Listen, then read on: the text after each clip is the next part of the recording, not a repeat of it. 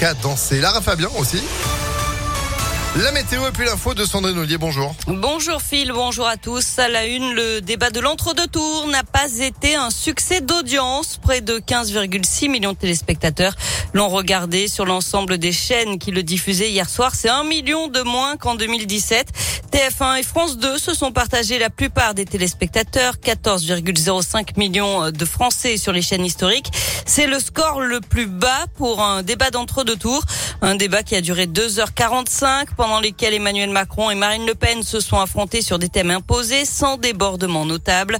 Marine Le Pen attaquait notamment sur ses liens avec la Russie. Elle a riposté sur le bilan économique et social du président sortant qui est sorti avec un léger avantage d'après les observateurs politiques.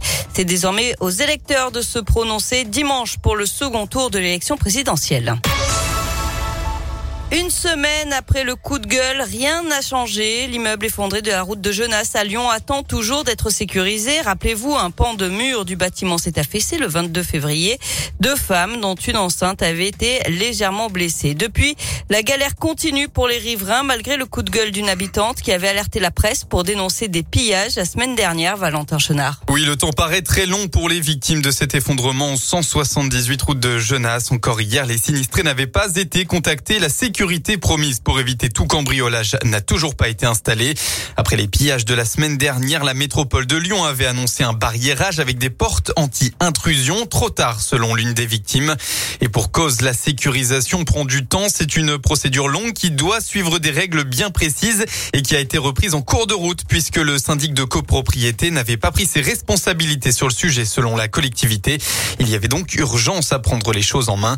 En attendant, les sinistrés sont impuissants ils ne peuvent toujours pas reprendre leurs affaires, ce qui écœure littéralement l'une des personnes concernées. Et l'étude de l'expert est toujours en cours. Les résultats sont attendus dans les jours à venir pour savoir s'il faut consolider l'immeuble ou le détruire complètement et pour savoir si le périmètre de sécurité en place sur la route de Genasse peut être levé.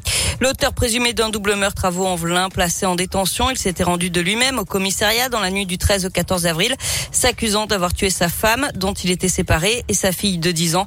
Il a été mis en examen pour homicide par conjoint et homicide sur mineur de 15 ans. L'enquête continue pour déterminer le mobile et les circonstances exactes du drame qui remonterait à début avril. Vous l'avez peut-être vu dans le ciel lyonnais hier en fin de journée, un panache de fumée noire, la faute à un important incendie à Saint-Priest. 3000 mètres carrés de locaux ont été détruits par les flammes dans l'entreprise Paprec, chemin de Genasse. Près de 70 pompiers ont été mobilisés. Le sinistre a été maîtrisé vers 21h. Il n'y a pas eu de blessés. Les pompiers qui vont rester sur place une bonne partie de la journée. On termine avec du sport et du foot et la nouvelle déception pour l'OL. L'Europe s'éloigne pour les Gones, battu 2 buts à 1 à Brest hier. La cinquième place qualificative pour une Coupe d'Europe est désormais à 7 points alors qu'il ne reste que 5 journées de championnat. Ouais, c'est compliqué. Dont euh, Lyon-Montpellier par exemple. Ça c'est samedi et vous y serez.